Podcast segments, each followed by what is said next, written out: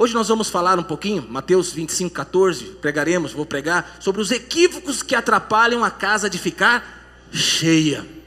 Nós vamos falar um pouquinho, pregar sobre a parábola dos talentos. Eu sei que a gente já pregou, mas eu vou pregar com uma outra ótica. Nós vamos colocar os nossos olhos agora nesse de um talento que enterrou. E ao enterrar o seu talento, ele causou muitos problemas. Então eu e você fomos chamados por Deus, somos servos de Deus, e a, o Senhor deu para mim talentos, para você talentos e habilidades, dons, recursos, e tudo isso é para estar à disposição do reino de Deus. E quando nós não colocamos à disposição do reino de Deus, há um grande prejuízo no reino espiritual, no reino de Deus. Mas nós estamos aqui e nós vamos multiplicar os nossos dons em nome de Jesus. A Bíblia diz assim, Mateus 25, verso 14, eu vou ler na versão NVI, ok? Diz assim: E também será como um homem que, ao sair de viagem, chamou seus servos e confiou-lhes os bens. A um deu cinco talentos, a outro deu dois talentos, e a outro deu um talento.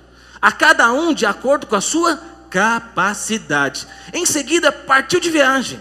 O que havia recebido cinco talentos saiu imediatamente e aplicou-os e ganhou mais cinco. Ele ficou com quanto? Dez. Também o que tinha dois talentos ganhou mais dois. Mas o que tinha recebido um talento saiu, cavou um buraco no chão e escondeu o dinheiro do seu senhor. Depois de muito tempo, o senhor daqueles servos voltou e acertou conta com eles. O que tinha recebido cinco talentos trouxe outros cinco e disse: O Senhor me confiou cinco talentos. Veja o que eu ganhei, mais cinco. Diga glória a Deus. O Senhor respondeu: Muito bom, servo bom e fiel. Foste fiel no pouco, eu te porei sobre o muito. Venha e participe da alegria do seu Senhor. Veio também o que tinha recebido dois talentos e disse: O Senhor me confiou dois talentos. Veja o que eu ganhei, mais dois. O Senhor respondeu: Muito bem, servo bom e fiel. Você fosse fiel no pouco, eu porei sobre o muito. Venha e participe da alegria do seu Senhor. Glória a Deus. Se terminasse aqui, estaria tudo bem. Mas a parábola não termina. Verso 24 diz assim: Por fim, veio o que tinha recebido um talento e disse: Eu sabia que o Senhor é um homem severo que colhe onde não plantou e junta onde não semeou. Deus é assim, irmãos? Por isso tive medo. Saí e escondi o seu talento no chão. Veja aqui está o que lhe pertence. O Senhor respondeu: servo mau e negligente. Você sabia que eu colho onde não plantei e junto onde não semeei? Eu sou assim, Deus está falando. Então você deveria ter confiado meu dinheiro aos banqueiros, para que quando eu voltasse recebesse de volta com juros. Tirem o talento dele e entreguem-no ao que tem dez talentos. Pois a quem tem, mais será dado, e terá grande quantidade. Mas o que não tem, até o que tem lhe será tirado. E lance fora o servo inútil, nas trevas onde haverá choro e ranger de dentes. Baixe sua cabeça, Senhor, nós, nós oramos nesse momento, para que a tua palavra seja liberada sobre nós, que nós possamos ter o um entendimento aberto, que nós possamos receber princípios da tua palavra, que o Senhor possa mover em nossos corações. Deus, abre o nosso entendimento e que essa palavra desça ao nosso coração e gere transformação em nossa vida. Você diz amém. Podeis assentar por um instante? Aleluia. A palavra que nós acabamos de ler, ela fala do Senhor. O Senhor que tinha muitos bens. E esse Senhor, ele foi viajar. E ele deixou esses bens aos seus servos. E esses ele deixou conforme a sua capacidade. O Senhor, conhecendo os seus servos, conhecendo a capacidade de cada um, ele entrega uma quantidade de talentos para cada um. Aqui a parábola, o Senhor representa quem? O nosso Deus, o nosso Senhor Jesus. Ele foi, ele está com o Pai. Mas ele confiou em nossas mãos talentos. É maravilhoso, irmão, poder dizer para você e podermos saber que nós somos pessoas confiáveis. Nós somos pessoas que foram escolhidas por Deus para Deus entregar uma responsabilidade. Deus não deu talento para qualquer pessoa. Deus tem talento para os seus servos. Quantos servos de Deus tem aqui? Aleluia. Deus entregou para os seus servos os talentos. O Senhor é alguém muito generoso. Ele pega dos seus tesouros e entrega nas nossas mãos. Então preste atenção: nas suas mãos tem muitos tesouros de Deus. Deus entregou tesouros para você. E o Senhor, sendo generoso, Ele não deixa de ser justo. Ele é alguém generoso, mas Ele também é justo. E Ele confia a nós os seus talentos. Mas sabe, Ele virá e Ele vai querer ver o que nós fizemos com aquilo que Ele entregou em nossas mãos. O desejo de Deus, o desejo do Senhor Jesus, é que nós possamos multiplicar os talentos que Ele colocou nas nossas vidas. Nós já vimos no culto que nós pregamos sobre a parábola dos talentos, mas pode ser que alguém aqui não estava nesse culto. É, nós vemos que o talento, o talento que é falado aqui é uma moeda. É uma moeda que pode ser de prata ou pode ser uma moeda de ouro. Sendo uma, mulher, uma moeda de ouro, um talento equivale a 35 quilos de ouro. Quantos gostam de ouro aí? Correntinha de ouro, anel de ouro, aleluia. Principalmente as, as mulheres gostam, né? Glória a Deus, que benção, irmão. É bom gostar. Ouro é coisa do reino de Deus. Lá no reino de Deus, a, o asfalto, a rua é de ouro, aleluia. Então, então o ouro não é problema para o Senhor, glória a Deus. Um talento equivale a 35 quilos de ouro. Hoje, o quilo de ouro está 326 mil reais. 326 mil reais te ajudaria a resolver alguma coisinha aí, irmãos? Então, um talento, quem recebeu um talento na moeda, atualizando para o dia de hoje, recebeu, na verdade, assim, porque um talento é 326 mil. Mas se um talento, um talento não, né? Um, um quilo do ouro é 326 mil, um talento são 35 quilos. Então Deus entregou a cada um de nós pelo menos 11 milhões 410. Melhorou, irmão? Glória a Deus. Um talento 35 quilos de ouro. Se o quilo de ouro é 326 mil reais, cada um de nós recebemos pelo menos 11 milhões 410. Mas a Bíblia diz que tem o de dois talentos, que recebeu 22 milhões 810, e fala dos cinco talentos, que recebeu 57 milhões. Fala, pastor, muito número. É que eu gosto de número, irmão, aleluia, glória a Deus. Mas alguém aqui gosta de número, aleluia, brinca com calculador, então você está gostando. Tem outros que estão falando, meu, quanto número, eu não quero saber de número. Amém. Fica na parte filosófica então. Mas é muito recurso. Para cada um de nós, Deus ele entregou talentos. Deus entregou recursos.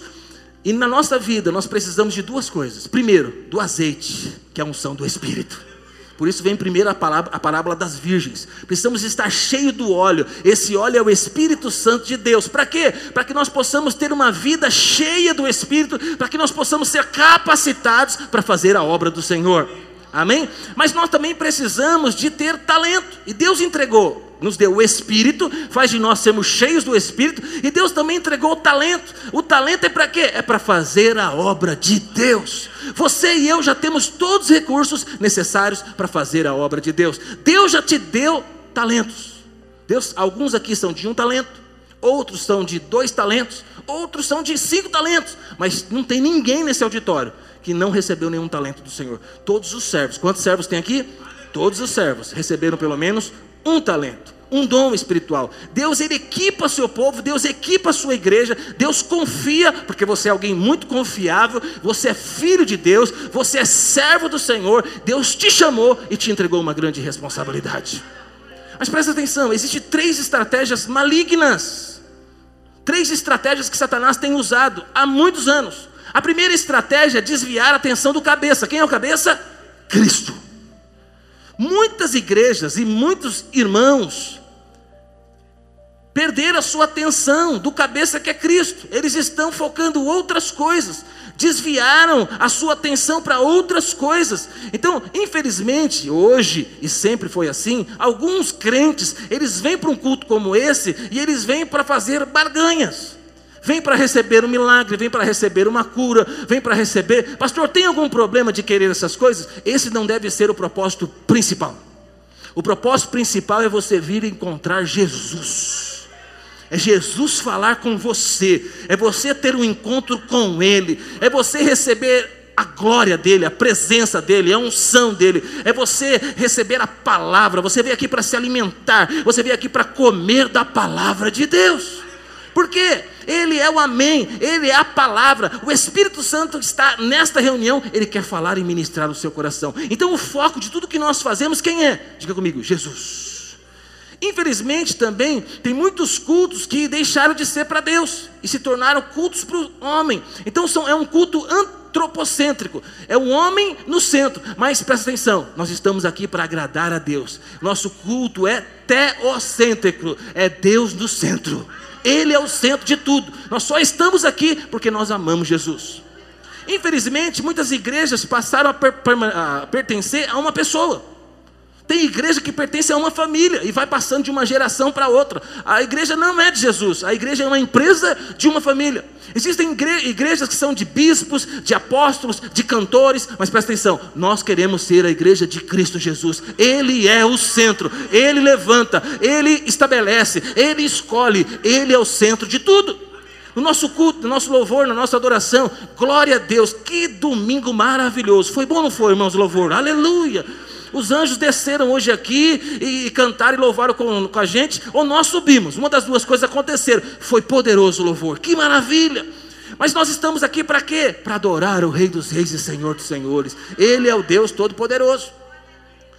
O segunda estratégia de Satanás é paralisar os membros, tornando os membros inativos. A primeira é tirar Jesus do centro né? O cabeça do centro. O segundo é paralisar os membros. Aonde o quê? Aonde acontece o clericalismo. O que, que é isso? Clerical. Alguns trabalham, alguns fazem, alguns têm responsabilidade e o restante, o restante estão aqui apenas para ouvir, para comer, para ficar olhando, para ficar analisando o culto, o louvor e as coisas. Não, nós não somos essa igreja. Essa igreja não é a igreja de Atos 2,42. A igreja planejada por Deus não são pessoas sentadas inativas, mas são pessoas ativas, são pessoas cheias do Espírito Santo, são pessoas que estão usando seus dons e talentos. E a terceira estratégia é esfacelar o corpo de Cristo, produzindo divisão. Existem pessoas que são enviados de Satanás, obreiros enviados de Satanás, pessoas que geram divisão no corpo de Cristo. O desejo de Deus é que nunca haja divisão no corpo de Cristo. No corpo de Cristo nós não podemos dividir o corpo de Cristo. Mas infelizmente a igreja protestante, cada um acha que tem a sua verdade, cada um acha que tem o seu lado da vida e da história, e muitas vezes dividem o corpo de Cristo. Numa mesma cidade, às vezes, igrejas como a nossa, igrejas como igrejas amigas nossas, às vezes passaram por divisões. Pessoas que se levantaram e desfacelaram o corpo de Cristo. Quem perdeu? Foi o pastor, presidente? Foi as redes? Não foram as redes? Não. Foi o corpo de Cristo que perdeu. Quando alguém divide igreja, ela está sendo movido pelo espírito de Satanás, porque o nosso Deus não é o Deus da divisão, o nosso Deus é o Deus da multiplicação, o nosso Deus é o Deus do envio.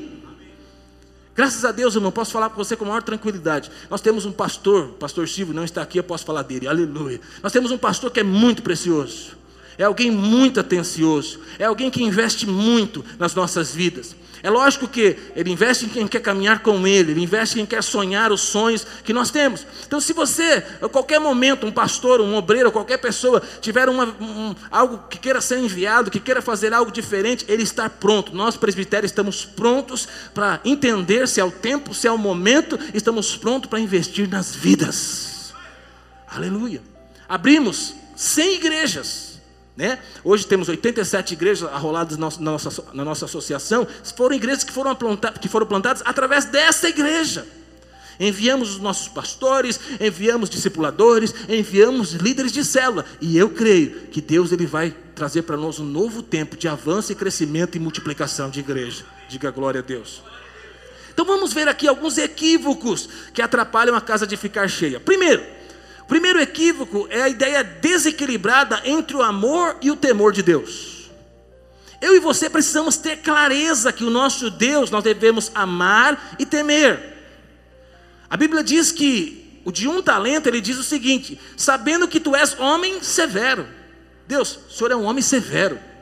Sabendo que o Senhor ceifa, o Senhor semeia, o Senhor, o Senhor quer colher, ceifar é colher. O Senhor quer colher onde o Senhor não semeou. O Senhor não lançou semente e o Senhor quer colher. E o Senhor ajunta, e ajuntas onde não espalhastes. Aí ele fala: receoso escondi na terra o meu talento. A leitura de um, de, um, de um, talento é uma leitura equivocada, é uma leitura errada. A palavra severo significa duro, muito exigente, bruto, violento. Então, a visão que de um talento tinha de Deus, de um talento tinha de Deus, é que Deus era alguém muito duro, exigente demais, alguém bruto, alguém violento. É esse Deus que nós servimos? Mas para alguns é esse. Nós precisamos ter revelação, entendimento da bondade e da severidade de Deus, do amor e do temor a Deus. Quando nós temos uma crença errada, uma crença errada leva a um comportamento errado. Todas as vezes que você tiver um comportamento errado, analisa. Por trás daquele comportamento errado tem uma crença errada. Aí você precisa derrubar, destruir aquela crença, porque a hora que você destruir aquela crença, você vai ter um comportamento correto. Ele fala o seguinte: o senhor ceifa onde não semeou, o senhor quer colher onde o senhor não jogou a semente. Como assim? Que visão distorcida é essa de Deus? Deus, ele é um Deus maravilhoso. Ele, na verdade, irmão, é o dono de todas as sementes. Todas as sementes são dele. E ele entrega em nossas mãos algumas sementes. Ele nos, dá, ele nos dá a oportunidade de lançar na terra e semear. E aí, ele que dá o crescimento. E aí depois nós colhemos. Então o nosso Deus é um Deus muito generoso, é um Deus muito bom. Ele é o dono de todas as sementes. E presta atenção. Quando o Senhor, o Senhor na verdade, ele é o dono de todas as sementes e o Senhor foi o dono, é o dono da melhor semente, Jesus Cristo de Nazaré. O seu único filho que ele entregou para morrer por mim e por você, e através dele nós fomos salvos. Então o nosso Deus não é aquele que quer colher onde não semeou. O nosso Deus é o Deus mais generoso, é um Deus semeador, diga glória a Deus. O nosso Deus é um Deus doador, Ele criou todas as sementes, Ele tinha a melhor semente que era Jesus, e existe uma promessa em Isaías 53, 11: Ele verá o fruto do seu trabalho e ficará satisfeito. Quando Deus olha para essa igreja, irmão, você, eu, nós servindo ao Senhor, adorando, Jesus se alegra. Deus se alegra. Quando você vem congregar, quando você vem se reunir, quando você abre a sua casa para uma célula, você alegra o coração de Deus. Aquilo que foi feito na cruz do Calvário, para você não foi um desperdício, não. Aquilo que foi lá, a obra regeneradora de Cristo, Deus ele fez na sua vida, Ele te chamou, te escolheu, entregou dons, talentos e habilidades, e você está fazendo a obra de Deus. Precisamos então entender o que é a severidade e a misericórdia de Deus. O nosso Deus é um Deus que ele é um Deus misericordioso, benigno, compassivo, mas presta atenção, ele é um Deus que também vai cobrar que haja multiplicação. Haverá um dia que todos nós estaremos diante de um juízo e nós prestaremos conta da nossa vida. Então Ele é bom, Ele é generoso, Ele é semeador, Ele é um Deus maravilhoso, mas ao mesmo tempo eu não posso fazer da minha vida o que eu quero, porque a minha vida pertence a Ele.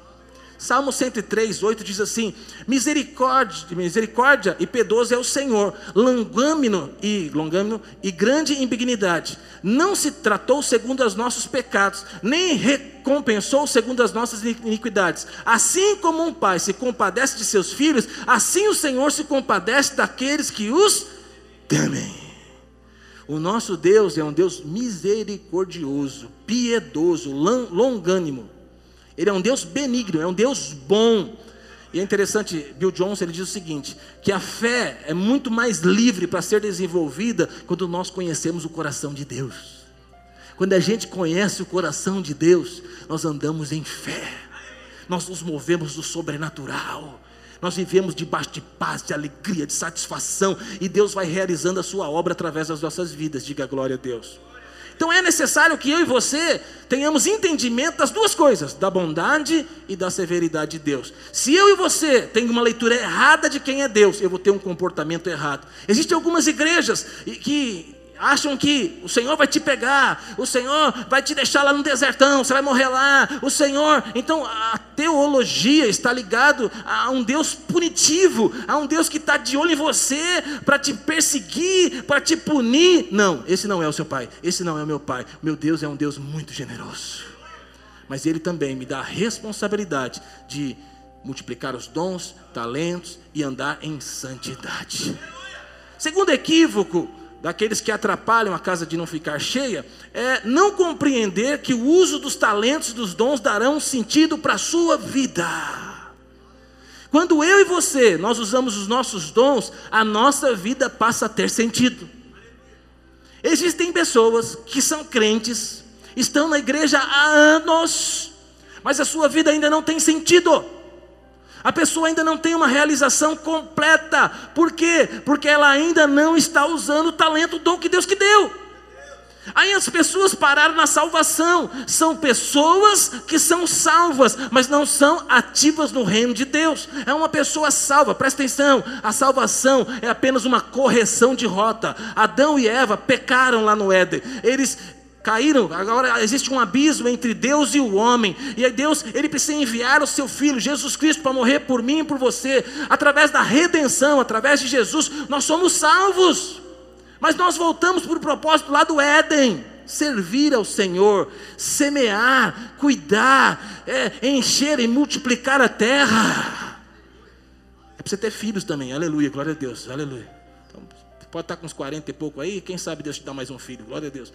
Mas para nós hoje não é apenas isso, nós vamos ganhar muitas vidas para Jesus, aleluia. Encher e multiplicar, nós vamos ganhar almas para Jesus. Deus vai usar poderosamente a minha e a sua vida. Aqui o Senhor está falando que nós devemos negociar os talentos e fazer com que os talentos se multipliquem. Fala para o irmão que está do seu lado, você tem uma responsabilidade de multiplicar os talentos que Deus te deu. Quando eu uso o meu talento, quando você usa o seu talento, em primeira instância, pessoas estão sendo supridas. Deus me deu um dom da cura, agora estou falando de dons. Deus me deu o dom da cura.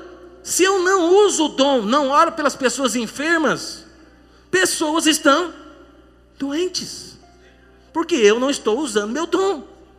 Se Deus me deu o dom de profetizar, e eu não profetizo, através de uma profecia, de uma palavra dada por Deus, eu poderia mudar o destino de pessoas. E pessoas estão no lugar errado, no caminho errado, cheias de dúvidas, porque eu, como profeta, não estou profetizando. Então, em primeira instância, quando nós usamos nossos dons, nós vamos suprir, nós vamos enriquecer, abençoar a vida de outras pessoas. Irmão, tudo que nós fazemos nós, é um sacerdócio. Está ali o Paulinho, ele vem aqui, canta, louvor e tal. Serviu a gente, abençoou nós demais. Nós somos cheios, nós somos supridos, nos conduziu, nos levou na adoração, adoramos ao Senhor. Mas presta atenção, não é só o que ele faz aqui. Ele é mecânico também, um bom mecânico, aleluia. Aquilo que ele faz na oficina mecânica também é um sacerdócio. Ele não está lá só para arrumar carro. Ele é um agente infiltrado naquela mecânica que é do pai dele. E através dos serviços prestados, das pessoas que entram lá, que acham que vão arrumar o carro, o carro, elas têm uma necessidade, arrumar o carro que quebrou. Mas lá tem um agente infiltrado do Senhor Jesus, cheio de dons e talentos, e vai ganhar muitas vidas para Jesus. Assim é você também, meu irmão. Aquela caminhadinha que você faz de vez em quando, não é só uma caminhadinha para o seu corpo ficar fitness. Não, não é só isso. Deus vai colocar pessoas no seu caminho que você vai conversar, que você vai se relacionar. Aquela moça que fica falando na sua orelha e você gostaria de, de ficar ali no meio das árvores, né? E tal. Mas sabe por quê? Porque você é um agente infiltrado de Deus. Em você tem um melzinho e as pessoas são atraídas. Então as pessoas vêm até você e compartilham a sua vida, compartilham os seus problemas. E aí você pode contar o seu testemunho e você vai enriquecer, você vai abençoar o reino de Deus. Fala para o irmão que está do seu lado, é com você que o pastor está falando. Deus vai usar poderosamente a sua vida. Em segundo lugar, o Senhor deseja que nós multipliquemos os bens que Ele confiou nas nossas mãos. Por exemplo, eu estou pregando aqui, o pastor Chico está pregando agora em Ribeirão Preto. Então, quando nós estamos pregando, ensinando, nós estamos ganhando vidas, pessoas estão sendo transformadas, nós estamos entendendo um pouco mais da palavra de Deus. Então, olha como é importante nós usarmos nossos dons. Pessoas abrem as suas casas para reunião de células, vidas são ganhas lá, vidas são transformadas lá, casamentos são restaurados, jovens são libertos da droga, da prostituição, coisas acontecem dentro da onde? Das nossas casas. A Bíblia diz assim: Pois será como um homem que confiou os seus bens. O Senhor confiou os seus bens para quem? Para mim e para você. Ele deu personalidade, temperamentos, dons, talentos, unções, recursos. Tudo que Ele deu para nós é para um propósito. Sabe por que você casou com essa mulher? Tem um propósito. Sabe por que você casou com esse homem? Tem um propósito. Sabe por que você tem esses filhos? Tem um propósito. Sabe por que você tem esse carro? Tem um propósito. Sabe por que você tem essa casa? Tem um propósito. Sabe o bairro que você está? Tem um propósito. Sabe as famílias que Deus te colocou? Tem um propósito. Sabe a sua sogra? Tem um propósito. Deus vai usar poderosamente a sua vida para realizar uma grande obra na sua casa, na sua família, através dos seus filhos. Esse é o tempo maravilhoso. Por que quando fala da sogra mexe com a igreja? A minha sogra é maravilhosa, aleluia. Elas são uma benção. A do Bill é melhor que a minha, aleluia. Brincadeira. Quem está desalinhado então com a vida, com o propósito, ele vive uma vida que não faz sentido. Então você imagina ser crente e viver uma vida que não faz sentido. Terrível! Por que isso acontece? Porque não está exercendo os seus dons, os seus talentos. Nós só encontraremos sentido para a vida se nós usarmos nossos dons, os nossos talentos. Qual foi o dom que Deus te deu? Quais são as habilidades que Deus te deu? Quais são os recursos que Deus entregou na sua mão? É para você responder para você mesmo, irmão. Que Deus te deu, Deus te salvou. Então, eh, Deus te deu dons, talentos, habilidades, recursos. Tudo isso é para o reino de Deus. Terceiro, equívoco que atrapalha a edificação da casa. Permitir que o receio e o medo desperdicem todo o potencial recebido. Quando eu olho para você, eu vejo alguém muito especial. Eu vejo alguém cheio de dons, talentos e habilidades. Eu vejo alguém que nas mãos de Deus é alguém poderoso. É alguém cheio do Espírito, vai ser usado de uma forma especial. Se isso não está acontecendo, é por quê? Porque de repente o medo, o receio tem te paralisado. O medo, o receio tem feito com que você não use os dons, o seu talento. No verso 18 diz assim: Mas o que recebera um, saindo, abriu uma cova e escondeu o dinheiro do seu senhor. O talento não é para ser escondido, não é para abrir uma cova e jogar lá dentro. Existem pessoas que acham que estão fazendo algo bom, significativo, de ficar parado, esconder o seu dom, esconder o seu talento. E aí a pessoa agora não está ativa na igreja local, não está ativa no reino de Deus e acha que vai se encontrar diante do Senhor e falar: Ó, oh, estou eu aqui, Jesus, salvinho, o talento que você me deu, estou chegando aqui do jeitinho que o Senhor me salvou, me regenerou, estou chegando aqui. O que, que vai ouvir essas pessoas? Servo mau e negligente. Então haverá um dia que nós vamos prestar contas. Deus é bom, Deus é bondoso, Deus é maravilhoso. Mas presta atenção, nós somos servos que Ele confiou os seus bens, os seus talentos. Mas Ele vai perguntar para nós um dia: o que que você fez com a sua vida? O que que você fez com a família que eu entreguei nas suas mãos? O que que você fez com o dinheiro que passou pela sua mão? O que, que você fez com a escola que eu te coloquei para você dar aula? O que, que você fez na oficina que você está trabalhando? O que, que você fez quando você teve mais tempo e se aposentou e você tinha mais tempo? O que, que você fez na sua, na sua fase, depois da conversão? Irmão, nós vamos prestar conta diante de Deus o que, que nós estamos fazendo. Pode parecer pesado, mas vou dizer para você: quando você está vivendo o propósito de Deus, é a melhor coisa. Estou aqui pregando, irmão. Para chegar aqui dá muito trabalho tem que preparar muito. Dá trabalho. E vou dizer para você, pode parecer pesado. Puxa, o pastor chegou aqui no sábado, na né, semana inteira, mas no sábado chegou de manhã e foi sair daqui 11 horas, meia-noite. Puxa, chegou em casa, foi dormir? Não, foi tomar um banho para continuar preparando a mensagem. Puxa, que difícil. Não, é um prazer. É uma alegria. Sabe por quê? Porque eu estou fazendo o meu sacerdócio. Então, alguém que está limpando a sua casa, porque vai receber a cela os irmãos, irmão, é alguém que vai estar cheio de alegria. O líder que vai liderar uma célula não é pesado, é uma alegria. Atender uma pessoa para aconselhar, ouvir uma pessoa para poder orar por ela é uma alegria. Então, qual é o seu dom?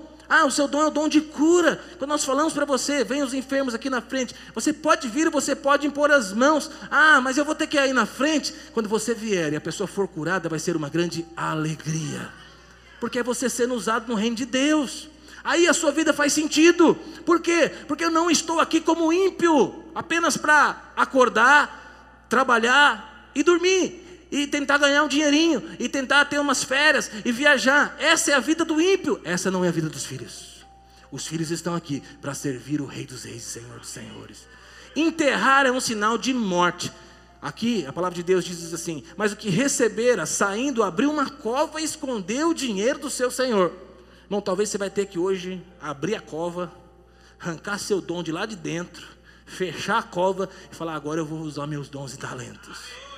Essa é a minha oração para esse domingo. Que Deus possa ativar essa igreja. Nós, nós temos vivido algo muito precioso, maravilhoso. Estou muito feliz pelo tempo que nós estamos vivendo, mas eu acredito que Deus vai fazer algo maior. Tem igrejas que tem meia dúzia que carrega o piano e tem um monte de gente em cima. Nós não queremos ser esse. Nós queremos ser aonde todos estão servindo, todos estão fazendo a obra de Deus. Quando você vai numa igreja, quando eu estou pregando aqui para você, nossa igreja tem um ambiente muito bom para pregar.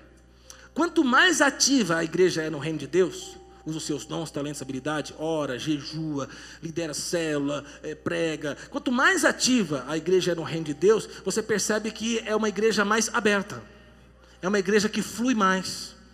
Eu já fui em igrejas, os pastores já foram também, igreja, irmão, que parece que o céu é de bronze. Você prega, você fala, mas parece que a coisa não chega, parece que as pessoas não entendem, não tem glória a Deus, não tem um aleluia. Eu já saí de alguns cultos em alguns lugares e falar, meu, o que, que eu vim fazer aqui? Eu acho que eles não entenderam nada. Mas por quê? Porque são pessoas que passam a semana inteira vivendo a vida que nem o ímpio vive. Aí chega no domingo, e aí não sabe nem, não cantou nenhum louvor, não abriu a Bíblia nem um dia, não compartilhou o testemunho dele para ninguém. Aí ele chega atrasado, meio assustado, não sabe nem que está na campanha, igreja, e ele fica aqui olhando, falando, meu, mas que é isso? Que palavra é essa? Perdido.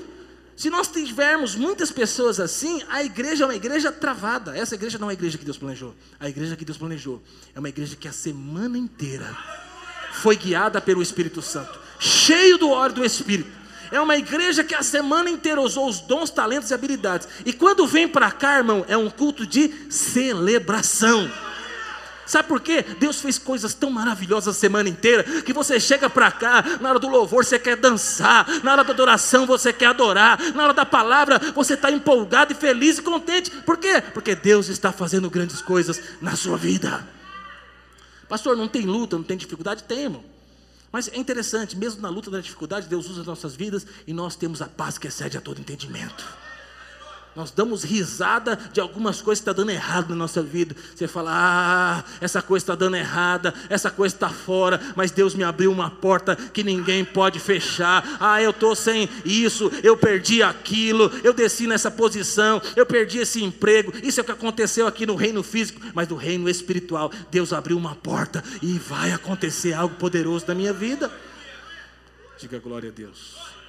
O medo é um dos piores potenciais um dos piores inimigos do potencial é o medo. Existem famílias inteiras que eram para ser ganhas para Jesus e não foram. Porque existem pessoas que têm medo de compartilhar. Existem igrejas, sabe, que eram para ter muito mais recursos, mas não têm. Por quê? Porque as pessoas não estão assumindo novos cargos na empresa que trabalha. As pessoas não estão se tornando empresários, e deveriam ser, aqueles que deveriam, é lógico. As pessoas não estão evoluindo e avançando na sua vida profissional, financeira. Com isso, a igreja local não prospera. Se você não prospera, a igreja não prospera. Como Deus quer prosperar essa igreja, Ele vai botar dinheiro no seu bolso, irmão, na sua conta bancária. Deus vai prosperar a sua vida. Para quê? Para que essa igreja seja uma igreja próspera. Existem outros que têm prosperado, mas não têm sido dizimistas. Quando você retém aquilo que é de Deus, quando você deixa de servir, quando você deixa de ser um crente segundo o padrão de Deus, o reino de Deus sofre. Mas nesse lugar nós temos uma igreja ativa. E se você não está ativo, Deus está te ativando hoje. E vou até abrir um, um parênteses aqui. Quarta-feira, 19h30, no nosso culto, vai vir o pastor Anatoly. Quarta-feira vai ser um culto especial de ativação pastor Chico vai trazer uma palavra e o Anatólio um carinho em você. Aleluia. Uma oração, uma imposição de mãos. Vai ser algo poderoso. Então, quarta-feira, venha para cá, porque vai ser um culto poderoso. Se você não gosta de unção, de fogo, de glória, de presente de Deus, não venha, porque aqui é só para os servos, para os filhos apaixonados. Estou brincando, irmão. Chama toda a sua célula, chama toda a sua família. Vai estar o pastor Chico, vai estar o pastor Anatoly. Jesus vai estar aqui, vai ser algo poderoso. Existe uma diferença entre o bom servo e o esbanjador. O bom servo é aquele que usa os talentos de forma correta. Presta atenção. O de um talento ele guardou, ele enterrou, abriu uma cova e enterrou. Ele fez certo ou errado? Errado. Quando eu olho para o filho pródigo, ele pegou todos os recursos do pai, o que, que ele fez? Esbanjou, gastou o dinheiro tudo com ele, gastou, torrou toda a grana. Ele fez certo ou errado? Errado. Por quê? Porque aquele que enterrou, ele não pode ter medo e receio de Deus. Ele tem que desenvolver o seu dom e talento. Aquele que pegou todos os recursos e saiu usando somente para si e esbanjou, está errado também. O que, que eu e você devemos fazer? Todos os recursos que Deus nos deu, é para quê? É para o reino de Deus. Eu vou usar segundo a vontade de Deus. E eu vou receber um elogio dos lábios do Senhor. Diga glória a Deus. Quarto, equívoco. Não viver movido pela eternidade, mas viver uma, em uma perspectiva terrena. Infelizmente, existem crentes, pessoas, que tiveram uma experiência com o Senhor Jesus, mas estão muito ligados a essa terra. A experiência que nós tivemos com Jesus, irmão, presta atenção, é uma experiência que nos chamou, que nos chama para a partir de agora nós vivemos como? Com a visão, com a dimensão do reino de Deus. Existem pessoas que acreditam que se usar o dom ou não usar o dom não vai fazer diferença nenhuma. Não é assim. Você precisa usar o seu dom. Existem pessoas que acham que se não usar o dom não vai fazer diferença nenhuma na igreja local. Não é assim. Existem pessoas que acham que se não usar o dom não vai fazer diferença nenhuma na eternidade. Não é assim. Quero te dar uma perspectiva correta da vida. Paulo, ele descreve a vida, ele diz assim: os nossos dias sobre a terra são transitórios como uma sombra. A Bíblia diz que a nossa vida é como uma neblina, é como um corredor rápido, é como um sopro, é como um fio de fumaça. Presta atenção, a nossa vida passa muito rápido. É só você olhar para os seus cabelos brancos que você vai ver. Passa rápido. Os nossos filhos crescem rápido. Os nossos filhos vão casar, vão embora, vão seguir a sua vida, a sua missão. Então, a vida que nós vivemos aqui nessa terra é algo muito rápido. Eu não devo viver com, com a perspectiva do terreno, mas com a perspectiva do eterno. Nesse breve momento que eu estou vivo na face da terra, é um breve momento que eu estou enviando riquezas, que são riquezas que vão me acompanhar para a eternidade. Eu não estou aqui para fazer coisas, eu não estou aqui para ficar rico, eu estou aqui para ganhar almas para o Senhor Jesus. Cada vida ganha, cada alma ganha, cada momento que eu prego, que eu conto testemunho, que eu sou usado por Deus, vidas são ganhas para a glória de Deus. Duas verdades para você viver de uma, de uma forma melhor. Quem quer viver de uma forma melhor? O que, pastor? Faça academia, coma. Não, não é isso. Em primeiro, em comparação com a eternidade, a sua vida é extremamente breve. Primeira dica: a sua vida é breve. Então, desfruta do seu casamento, desfruta dos seus filhos, desfruta desse tempo da igreja, serve ao Senhor com intensidade, porque é breve. Segunda, a terra é apenas uma residência temporária. Você não ficará aqui por muito tempo. Então, não fique muito apegado com as coisas desta terra, porque você não pertence a essa terra. Você não vai ficar aqui. Você vai morar com o Senhor na eternidade. Davi, no Salmo 39, ele diz assim: Lembra-me de quão breve é o meu tempo na terra. Lembra-me, os meus dias estão numerados e que a minha vida está indo embora. Na versão de inglês diz assim: Estou aqui na terra só por pouco tempo.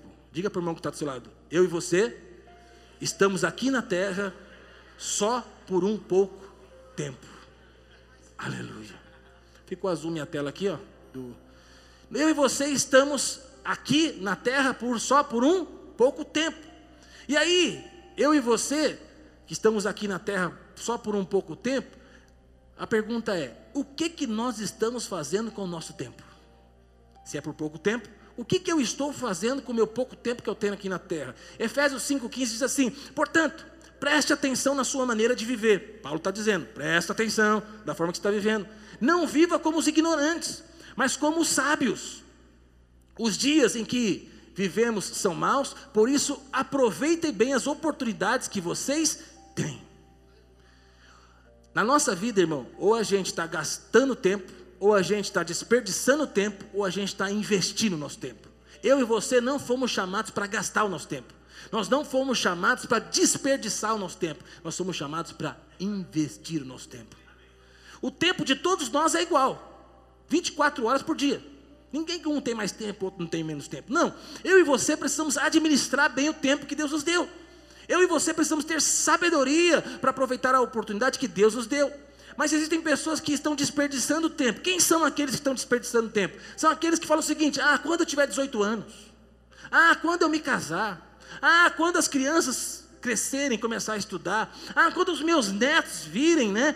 Ah, quando eu me aposentar. Ah, quando eu resolver o meu problema financeiro. Ah, quando eu fizer isso, eu vou servir o Senhor, vou usar meu dom, meu talento. O que, que é isso? Pessoas que estão desperdiçando o seu tempo.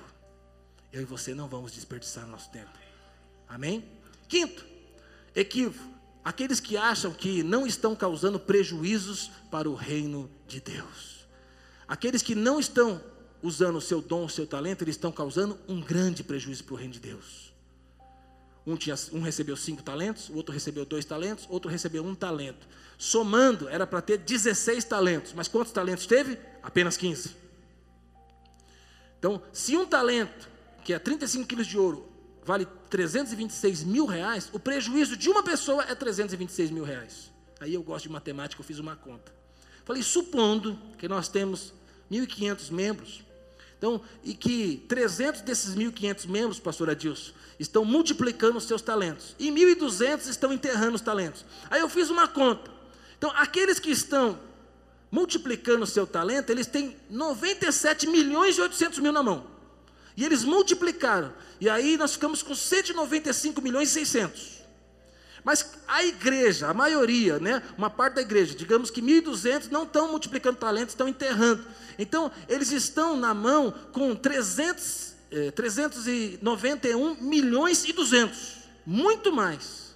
Então, numa igreja de 1.500 membros, onde 1.200 estão enterrando o talento, o prejuízo para o Senhor que vai voltar é de 391 milhões e 200.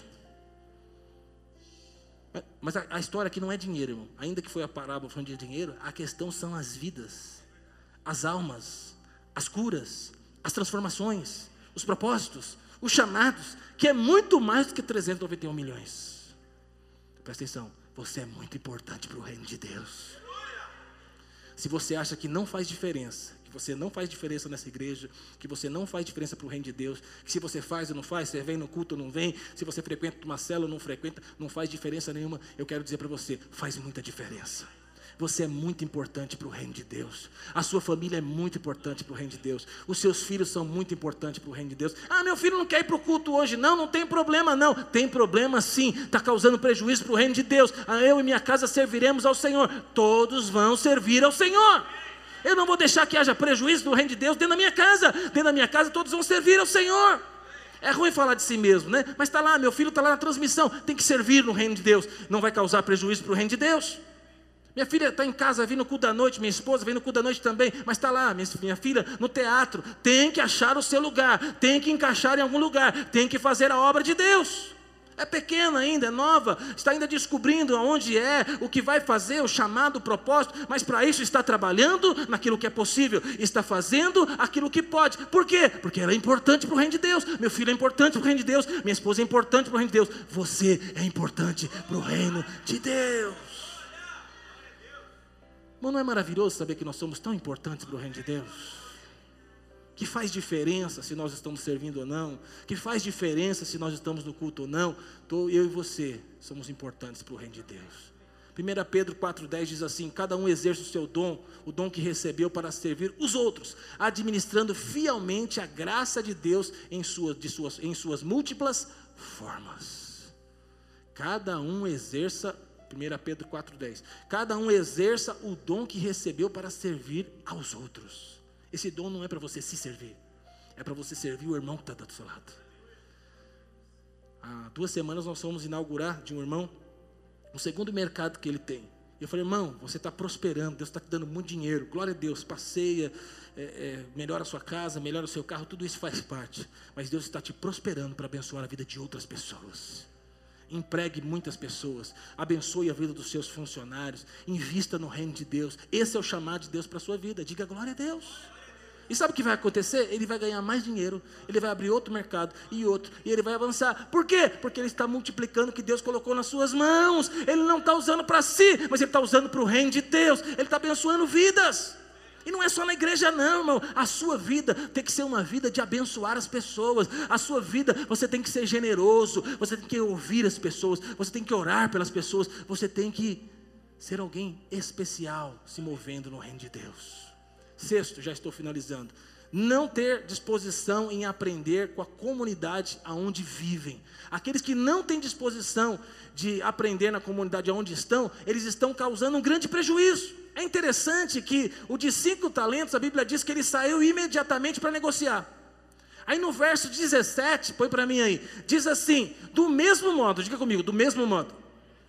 Do mesmo modo que recebera dois, ganhou outros dois. Como? Do mesmo modo.